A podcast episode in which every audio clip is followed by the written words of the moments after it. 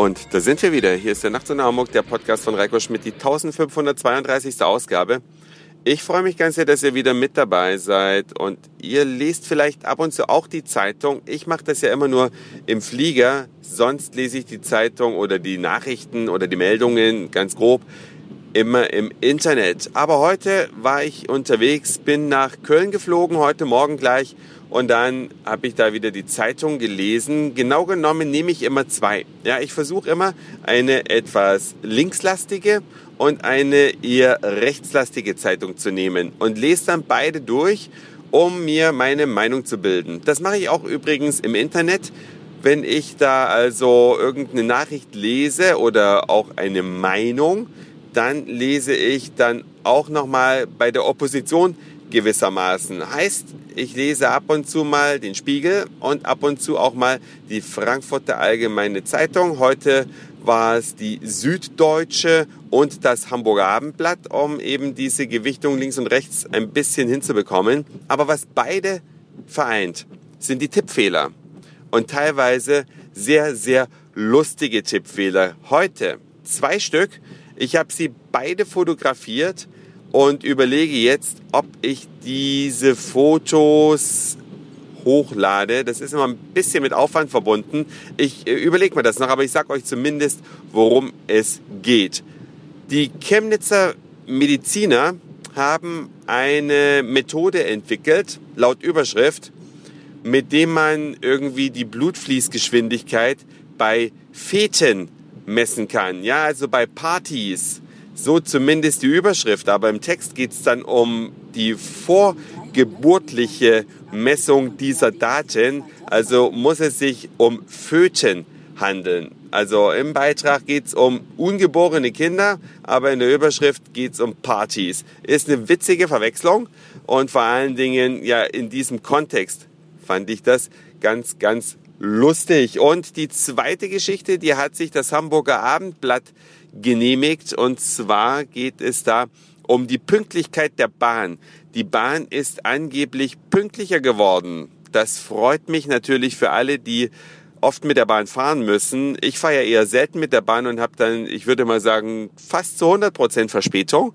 Aber die Bahn ist statistisch zumindest pünktlicher geworden und zwar im Jahr 2010 schreibt die Zeitung. Aber ich glaube, die meinen 2011, weil jetzt im Januar 2012 wird man ja wohl kaum eine Auswertung von vor über einem Jahr machen. Da haben also die Zeitungsschreiber ein bisschen geschlafen, würde ich vermuten. Aber das ist nicht das Hauptthema heute. Das Hauptthema ist mein Rückflug von Köln nach Hamburg und ich bin schon das ein oder andere Mal durch mieses Wetter geflogen.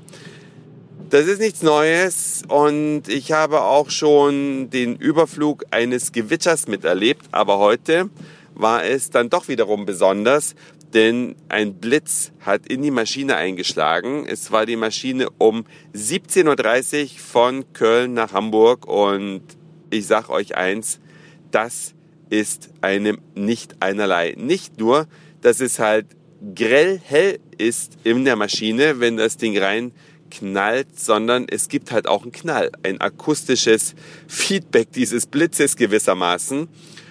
Und ich hatte einen Sitznachbarn, das heißt, der Mittelsitz war frei. Ich saß auf D, er saß auf F und ich guck den an und sage nur, war das ein Blitz oder war das ein Triebwerk?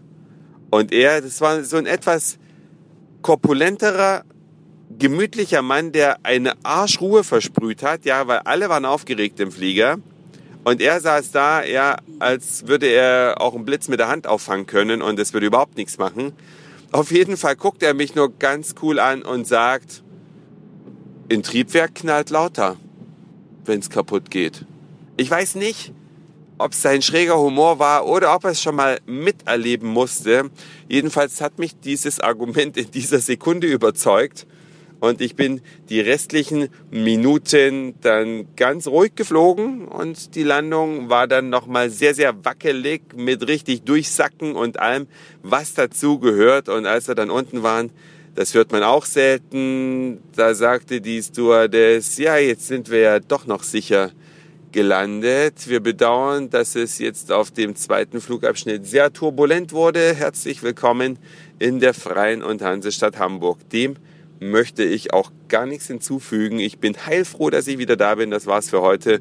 Dankeschön fürs Zuhören, für den Speicherplatz auf euren Geräten. Ich sag Moin Mahlzeit oder guten Abend, je nachdem, wann ihr mich hier gerade gehört habt. Und vielleicht hören wir uns schon morgen wieder.